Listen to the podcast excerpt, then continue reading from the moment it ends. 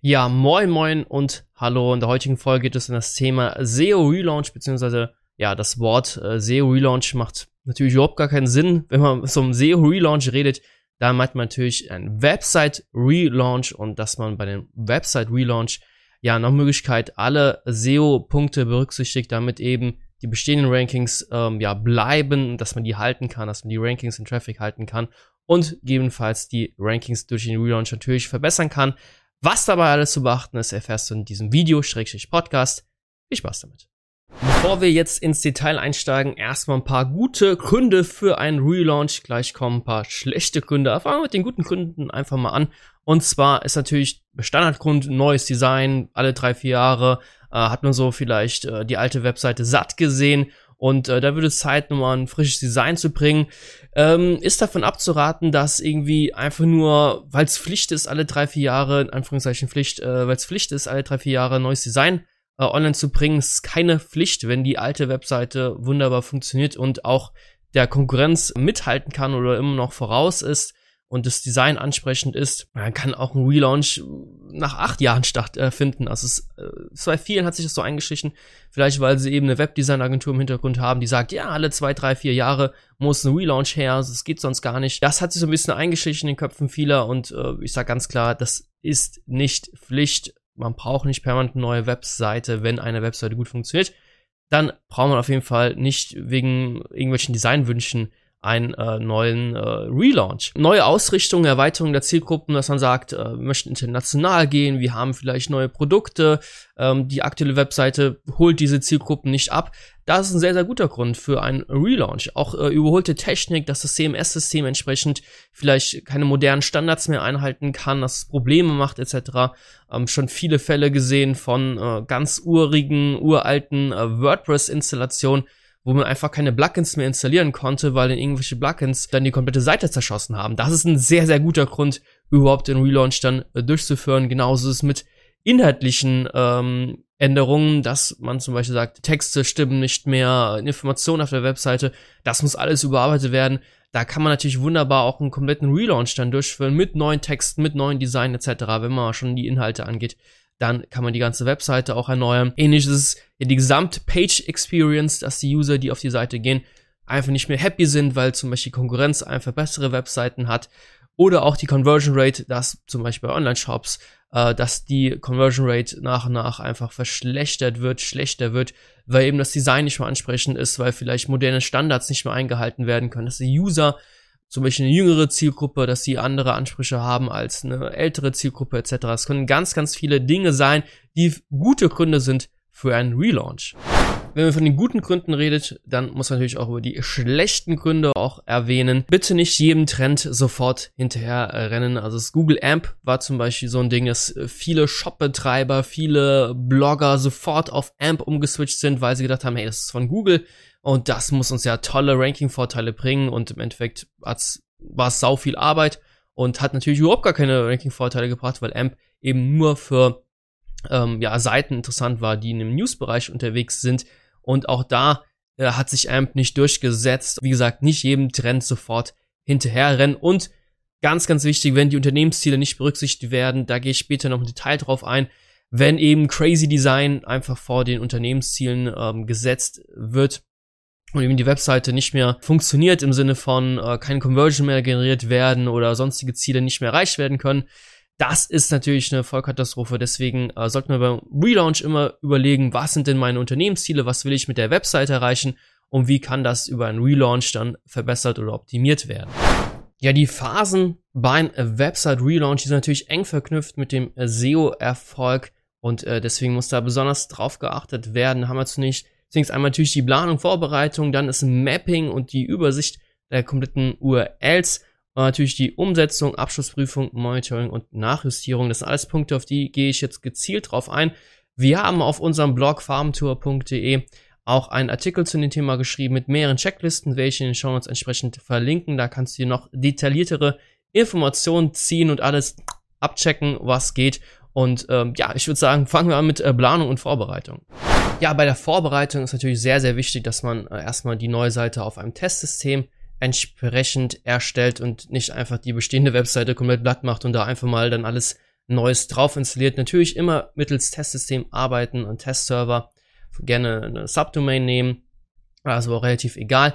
Denn wir müssen diese Seite erstmal schützen. Viele gehen hin und setzen einfach einen No-Index drauf, dass Google diese Seiten nicht crawlt und nicht indexiert. Hintergrund ist der, dass man besser mit dem HT-Access-Passwortschutz arbeitet, wenn man nämlich die neue Testseite erstmal auf äh, technische Fehler überprüfen möchte mit Ride, Seeability, Audisto, wie die ganzen On-Page-Tools auch heißen, dann muss man das No-Index-Tag natürlich entfernen, weil sonst können die Crawler nicht richtig arbeiten und melden immer wieder, alle, alles ist auf No-Index, äh, was willst du von mir? Deswegen muss man das No-Index-Tag dann entfernen. Das ist ziemlich, ziemlich aufwendig. Deswegen ist es einfach besser, mit dem HT-Access-Passwortschutz zu arbeiten. Man kann den ganzen bekannten On-Page-Tools, geht beim Screaming Frog genauso, kann man eben auch sagen, bitte crawle diese Seite. Hier ist übrigens der HT-Access-Passwort.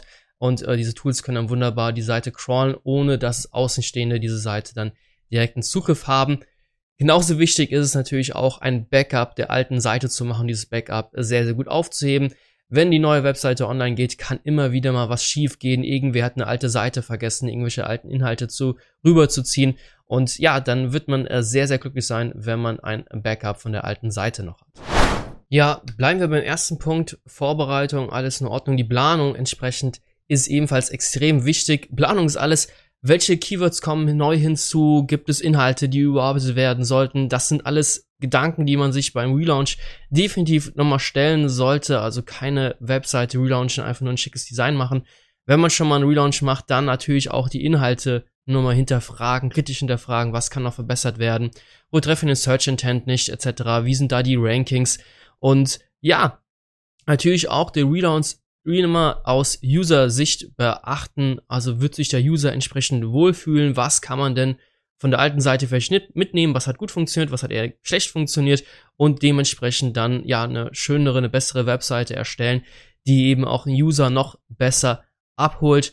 Genauso ist es mit den technischen äh, Details, also die Robots.txt, die Sitemap XML. Wenn es hier zum Beispiel Änderungen gibt, da auf jeden Fall drauf achten äh, die Canonicals auf jeden Fall richtig ähm, planen und beachten, wenn man damit äh, gearbeitet hat, zum Beispiel um Duplicate Content, Content zu verhindern, dass man eben das auf der neuen Seite auch beachtet. Klassiker ist es, dass ähm, ja die neue Webseite online geht und die Canonical Tags noch auf den Testserver zeigen. Das ist so ein Klassiker, der äh, dezent ärgerlich ist, was man auf jeden Fall vermeiden sollte. Genauso ist es einfach das komplette Menü, die komplette Informationsarchitektur zu hinterfragen.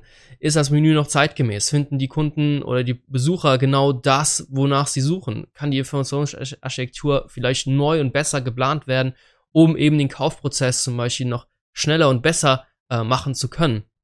Genauso mit internen Links wird auf der alten Seite mit äh, vielen internen Links gearbeitet, werden die dann auf der neuen Seite auch mit übernommen kann man hier was verbessern, verbessern oder eben nicht. Ähm, auch ein sehr, sehr großes, wichtiges Thema ist die natürlich die Indexierbarkeit. Ähm, wie ist die aktuelle Indexierbarkeit laut Google Search Konsole von der Webseite? Gibt es äh, Einstiegspunkte, Content Hubs, die ich neu erstellen kann, um eben die Indexier Indexierbarkeit von äh, gewissen Content-Themen, Content-Clustern zu verbessern, zu optimieren?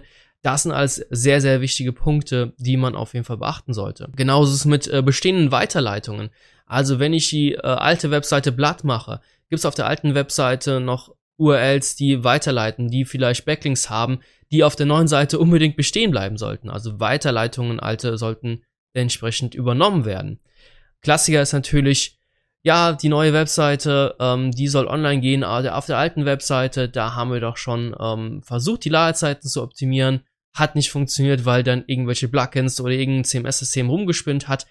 Jetzt ist der perfekte Zeitpunkt, neue Webseite, um ebenfalls die Ladezeiten, besonders die Core Web Vitals zu optimieren. Da auf jeden Fall achten, was ist das Bestmögliche, was man einsetzen kann, ohne natürlich die komplette Funktion der Webseite zu deaktivieren. Das wäre äh, ziemlich schade, ziemlich schlecht.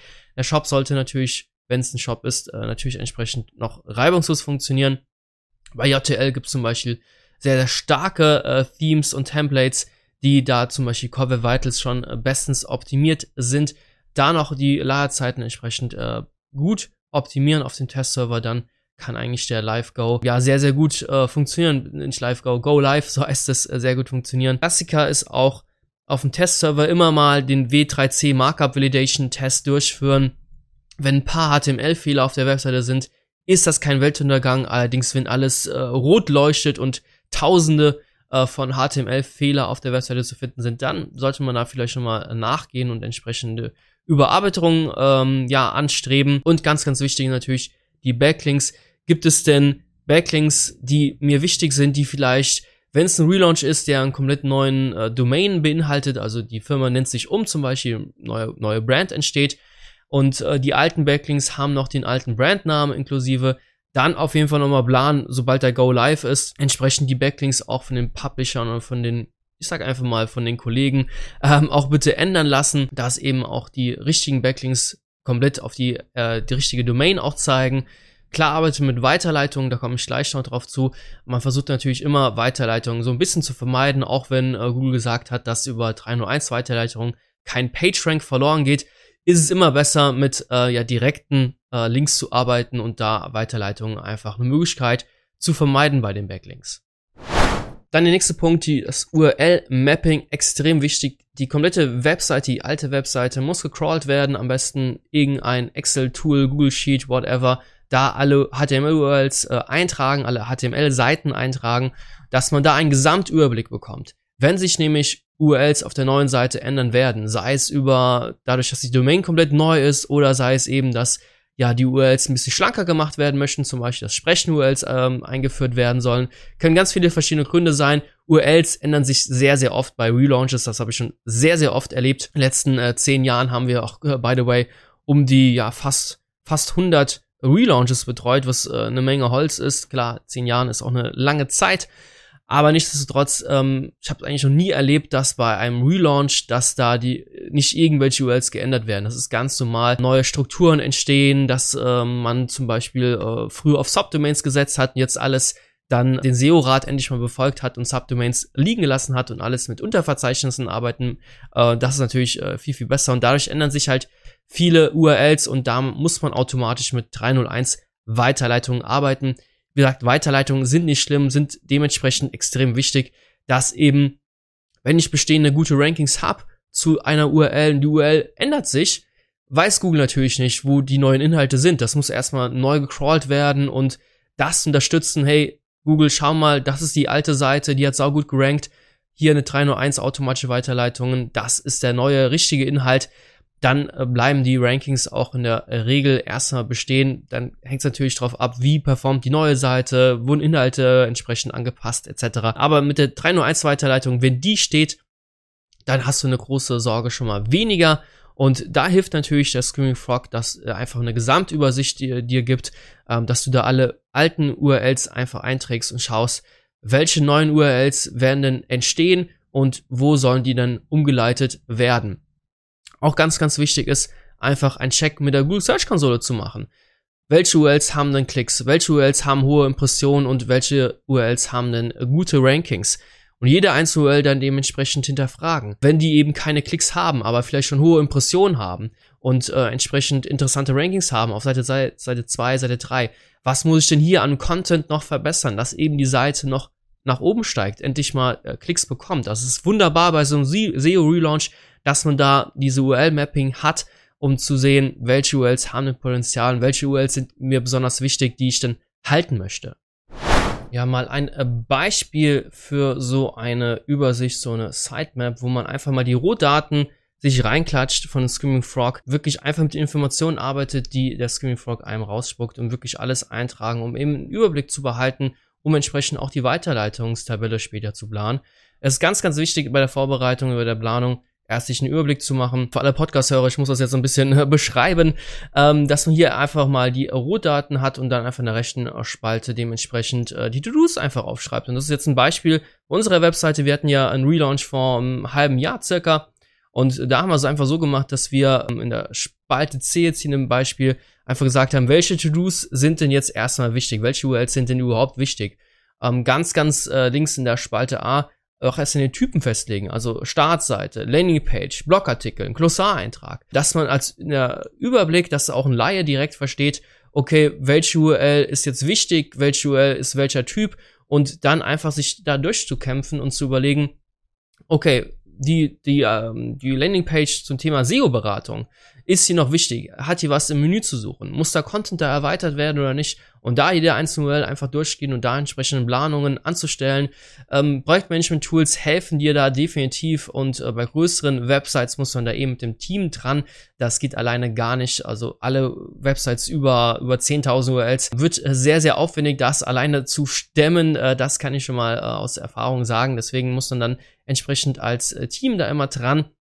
Aber so eine Übersichtstabelle hilft einem wahnsinnig natürlich, um keine äh, alten Inhalte zu vergessen, besonders weil man auch darauf achtet, ähm, dass eben, dass man keine alten URLs vergisst, die eben Traffic bringen. Wenn dann eben beim Relaunch neue Seiten äh, online gehen, aber die alten Seiten nicht recht entsprechend umge äh, umgeleitet werden und der Traffic äh, geht dann einfach flöten. Und das ist dann sehr, sehr schade. Da gibt es ganz, ganz viele Horror-Stories, wo eben dann Agenturen einen Relaunch betreut haben, aber von SEO keine Ahnung hatten und äh, ja, wichtige Seiten einfach ähm, gelöscht haben, 404 äh, laufen gelassen haben und dementsprechend war dann die Vollkatastrophe da, dass eigentlich eine gut performende äh, alte Seite über die äh, Suchmaschinen, dass sie dann extrem an SEO-Traffic verloren haben. Und das ist natürlich äh, bei einem SEO-Relaunch äh, zu vermeiden.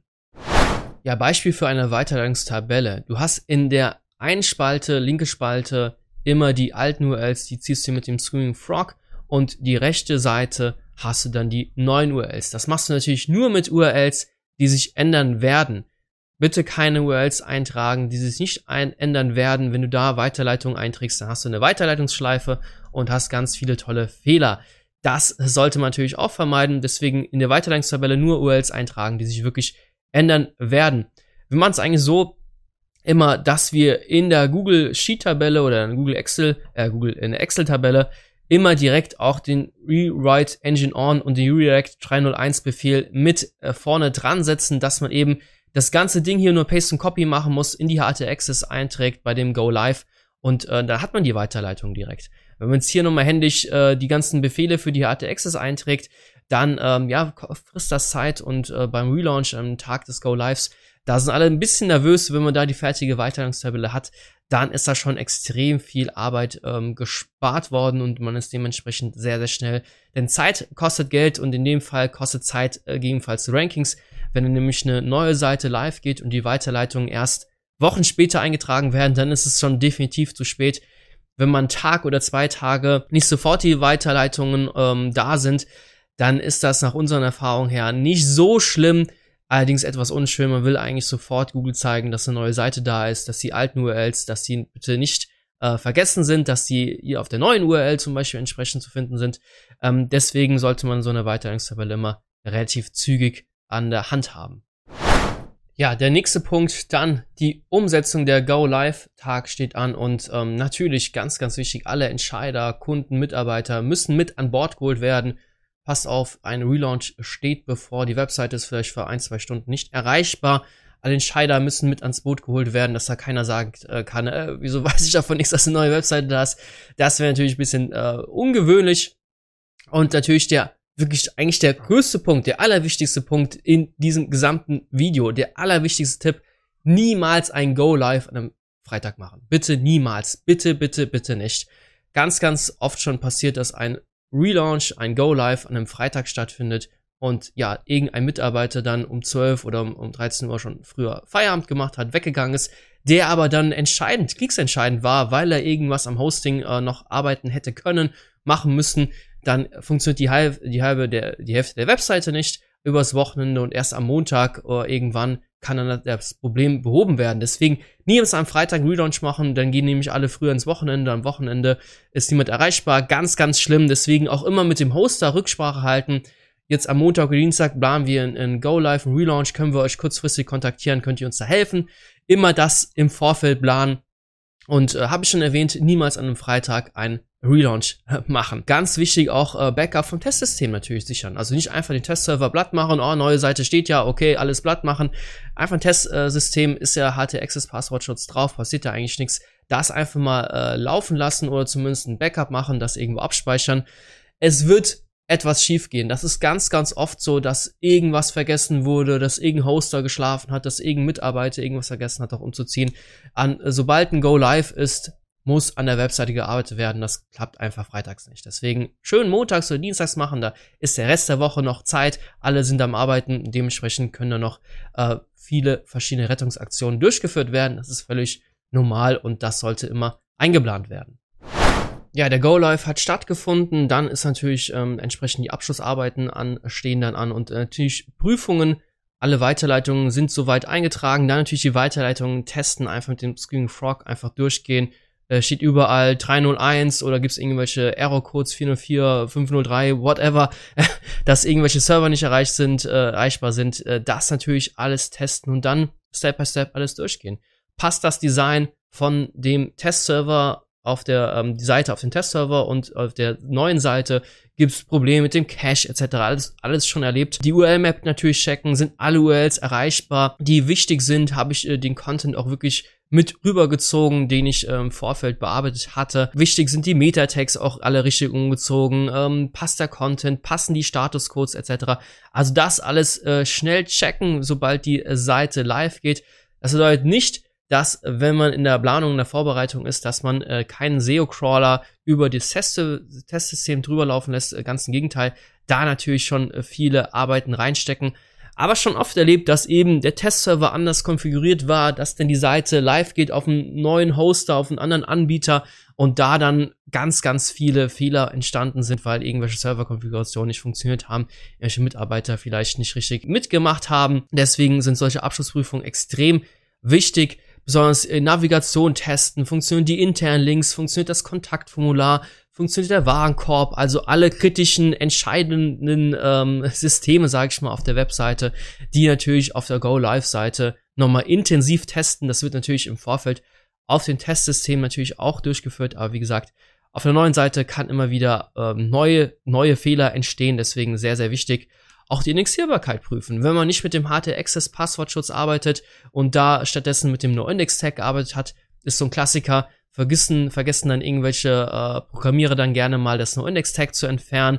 Und wenn das an einem Freitag passiert, der SEO schon im, daheim ist, im, im Urlaub, sage ich mal von Wochenendurlaub, sieht er erst am Montag, dass da No-Index-Tag drauf war und dann kann das schon jedenfalls zu Ranking-Einbrüchen geführt haben, dass eben Seiten äh, geblockt äh, wurden für, äh, für Google, dass sie nicht in den Index mehr aufgenommen werden. Das kann sehr, sehr kritisch sein. Deswegen nie mit einer Index-Tag arbeiten, sondern immer besser mit dem HT-Access-Passwortschutz. Ähm, gegebenenfalls Backlinks dann umleiten. Da Publisher anschreiben, hey, ihr habt uns damals einen äh, Backlinks gesetzt, wir haben jetzt die URL geändert, könnt ihr die bitte anpassen? Wir haben einen neuen Brandnamen, könnt ihr entsprechend die Ankertext anpassen, bla bla bla das ähm, natürlich auf jeden Fall machen. Natürlich auch Klassiker, die Tracking-Codes nicht vergessen, ähm, wenn man äh, Google Analytics hat, äh, Google Search Console entsprechend eingetragen ist. Da natürlich die ganzen äh, Codes eintragen auf Tag Manager, Matomo etc. Ganz, ganz wichtig, äh, ganz oft schon erlebt, dass äh, eben Tracking-Codes äh, nicht richtig implementiert wurden, dass dann doppelt und dreifach gezählt äh, wurde und die ganzen Daten nicht mehr gestimmt haben. Das gilt es natürlich immer zu vermeiden und entsprechende ähm, ja, Prüfungen dann durchzuführen. Auch ganz wichtig, wenn die Webseite, die neue Webseite live ist, über die Google Search Konsole die Indexierung einfach beantragen, über URL-Prüfung, den, äh, den Suchschlitz, sage ich einfach mal da, die wichtigsten URLs einfach mal eintragen, die wirklich viel Traffic haben und äh, wenn die Weiterleitungen stehen, wenn sie denn vorhanden sind, dann da auf jeden Fall ähm, die URLs eintragen, zur URL-Prüfung freigeben und ähm, den entsprechend Google Bescheid geben, ey, pass auf, es ist eine neue Webseite, ist am Start. Natürlich auch, wenn sich äh, Informationen ändern auf der Webseite, wie ein neues Sitemap, äh, wenn die über eine U neue URL-Struktur erreichbar ist, das alles entsprechend einpflegen, dass man da möglichst sauber arbeiten kann. Ja, sobald die neue Seite live ist, die ganzen Abschlussprüfungen durchgeführt worden, alles sauber ist, dann heißt es noch lange nicht, dass man ja mit der Suchmaschinenoptimierung aufhören kann. Ganz im Gegenteil, dann muss man natürlich die Seite nach wie vor monitoren. Wie entwickeln sich die Rankings und Traffic? Kommt die neue Seite denn überhaupt gut an? Wie verhalten sich denn Verweildauer, Absprungsraten etc.? Auch wenn sie nicht direkt SEO-relevant sind, kann ich trotzdem gut sehen, wenn ich eine extrem hohe Absprungsrate plötzlich habe, dass ich da vielleicht mit dem neuen Content nicht so gut ankomme oder das neue Design nicht von der Zielgruppe verstanden wird. Wenn ich da im Detail drauf eingehe, mit Mouseflow, mit Hotjar, einfach mal Live-User-Sessions aufnehme, Wohin klicken denn die Leute? Kommen sie mit der neuen Webseite vielleicht gar nicht klar, weil ich statt ein normalen Menü, Navigationsmenü, einfach so ein Burger-Menü links unten versteckt habe, was kein Mensch rafft, ja, dann habe ich da direkt ein Problem. Dann sind die User unglücklich und nicht happy und früher oder später kann mir das auf meine ja, SEO-Füße fallen, sage ich einfach mal. Und das äh, muss entsprechend getrackt werden, überprüft, überwacht werden. Gibt es starke Schwankungen in der Sichtbarkeit? Ganz wichtig, Relaunches bedeutet immer, dass es natürlich erstmal zu Schwankungen kommt. Neue Seite, neuer Code, neue Templates können immer dazu führen, dass Google das erstmal verstehen muss, dass es da deswegen ganz normal ist, dass es da zu Ranking-Schwankungen kommt.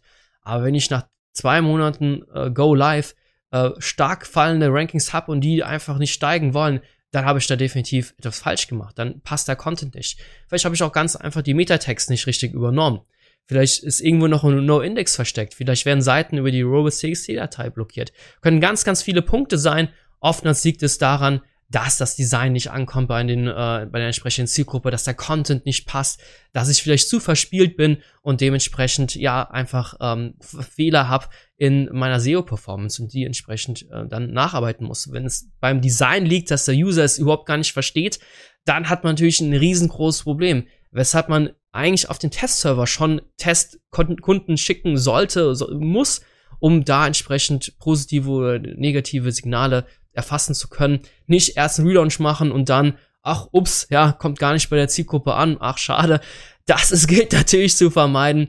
Aber wie gesagt, bei kleineren Relaunches, wenn da eine fähige Webdesign-Agentur dahinter steht und eine fähige SEO-Agentur, die können schon sehr, sehr gut und sehr, sehr gezielt sagen, hm, pass auf, lieber Kunde, mit deinen Designwünschen, die sind zwar cool und hip, aber kommt vielleicht bei der Zielgruppe nicht so an, weil es eben keiner raffen wird. Das ist ganz, ganz wichtig. Auch die Fehler laut Google Search Konsole. Da zu schauen, gibt es Indexierungsprobleme, äh, gecrawlt, zurzeit nicht indexiert, äh, sind das vermehrte Fehler, äh, die ich auf der alten Seite nicht habe, auf der neuen Seite schon. Da muss man auch entsprechend nachgehen. Sind zum Beispiel Canonical Tags nicht richtig gesetzt worden. Entsprechend muss ich da dann ja entsprechend nachoptimieren. Und natürlich zu guter Letzt, wie entwickelt sich denn die Conversion?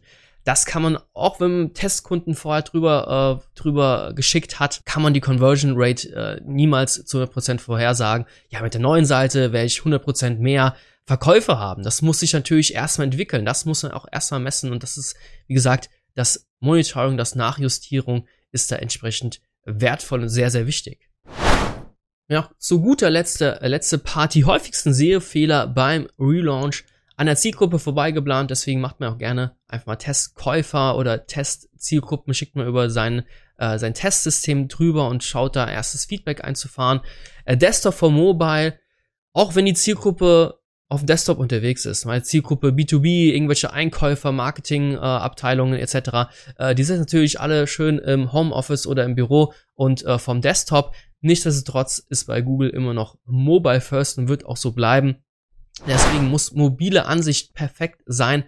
Ähm, ganz oft auch erlebt, dass der Designer, die Webdesign-Agentur auf einen äh, geführten 50 Zoll Monitor die Webseiten erstellen, sieht super geil aus, aber mobile alles zusammengequetscht, viel zu lange Textwüsten, riesige Bilder, die Ladezeiten verschlechtern. Deswegen immer mobile Ansicht nutzen, direkt auf dem Testsystem drauf achten, dass alles mobil perfekt ist. Mobil muss es eigentlich noch geiler sein als auf dem Desktop, weil eben Google das Mobile First hat und deswegen ist äh, Mobile extrem wichtig. Hat eben ja schon ein bisschen erwähnt, hippes Design vor Usability-Stellen, also keine Menüs verstecken, keine riesigen Bilder im Above Fold Bereich äh, platzieren.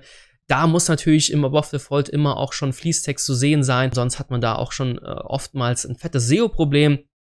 Ähm, gibt verschiedene Punkte. Ich, das Video, äh, der Podcast würde jetzt hier gesprengt werden. Ganz, ganz wichtig ist, dass man eben schaut, wie kann die Page Experience verbessert werden, wie kann der User noch glücklicher gemacht werden und nicht irgendwelchen hippen Trends hinterher rennt, nur um zu sagen, hey, wir haben eine moderne Webseite, okay, es versteht sie zwar keiner, aber hey, wir haben eine moderne Webseite. Das alles schon erlebt, das äh, sollte man auf jeden Fall vermeiden, wenn man äh, nach wie vor äh, gute Performance mit der Webseite haben möchte. Ganz, ganz wichtig ist, wenn man einen Relaunch hat, sollte natürlich technisch alles sauber sein. Also Beispiel WordPress oder Typo 3 bitte nichts mit Plugins vollstopfen. Das ist natürlich nicht schlimm, wenn man 10, 12 Plugins hat.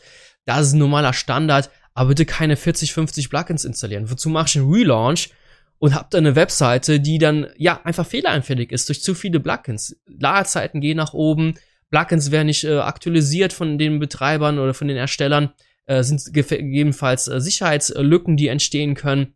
Da muss man einfach drauf achten, dass eben die Seite möglichst schlank ist und auch dann entsprechend eine gute Performance hat und nicht alles vollklatschen mit Plugins. Da ist dann auf den Testserver schon gefragt, ähm, muss man mit der Webdesign-Agentur entsprechend klären, hey Jungs, warum habt ihr hier 50 Plugins installiert? Ich dachte, wir wollen eine schlanke, schnelle Webseite haben. Ähm, Klassiker, schon zu Genüge erwähnt in diesem Video, fehlende Weiterleitungen. Wenn es einmal zu spät ist, ist es zu spät. Ich kann nicht zwei Monate später Weiterleitungen setzen, in der Hoffnung, ach, ich hatte zu dieser URL gute Rankings, da setze ich mal schnell die Weiterleitung, damit Google dann versteht, ähm, dass ich damals gute Rankings hatte. Wenn es zu spät ist, ist es zu spät. Deswegen ist es sehr, sehr kritisch mit den Weiterleitungen. Wenn die zu, wenn man da zu lange wartet, irgendwo gibt es einen Kipppunkt und Google wirft dann die URLs raus, weil ein 404-Fehler ist. Wenn man dann die Weiterleitung einträgt, ja, dann ist es natürlich zu spät. Deswegen Weiterleitung möglichst früh eintragen, am besten sofort am Tag X, wo der Go live ist.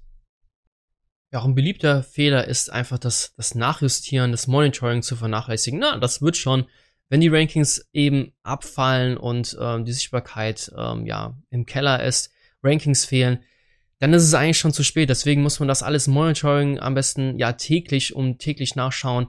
Wo verändern sich die Rankings? Wo verändert sich der Traffic? Verlieren wir irgendwo Traffic? Wo können wir schnell noch nachoptimieren, damit eben der Relaunch funktioniert?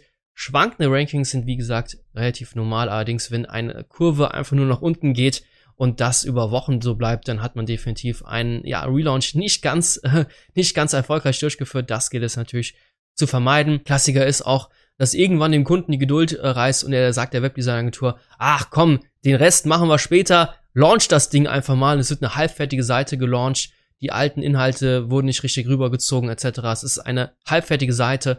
Dann sind natürlich auch aus SEO-Sicht, das ist eine Vollkatastrophe, gehen die Rankings erst recht flöten.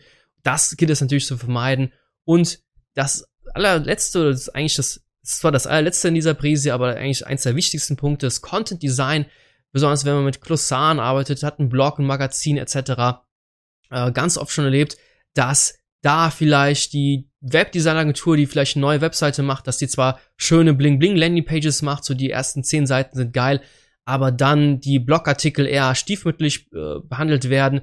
Aber da ist dann oftmals der, der SEO-Traffic da vorhanden bei diesen Blogartikeln. Und wenn das dann äh, vorher schön gepflegt wurde und auf der neuen Seite sind das nur noch irgendwelche hässlichen Textwüsten, dann kann das früher oder später auch natürlich zu Ranking Drops führen, weil eben dann einfach die User nicht mehr glücklich sind. Keiner will Textwüsten mehr lesen heutzutage. Deswegen auch ganz, ganz wichtig, das Content Design muss einfach kontinuierlich auf der kompletten Webseite optimiert werden und auch durchgezogen werden. Sonst wird es mit dem Relaunch auch schwierig, wenn man da entsprechend SEO-Traffic halten will. Ja, das äh, war's auch schon mit dem Video-Podcast. Ich hoffe, die Folge hat dir gefallen. Wenn du irgendwelche Fragen hast, dann Ab damit in den Kommentarbereich. Ansonsten sehen wir uns bis zur nächsten Folge. Mach's gut, hau rein. Ciao.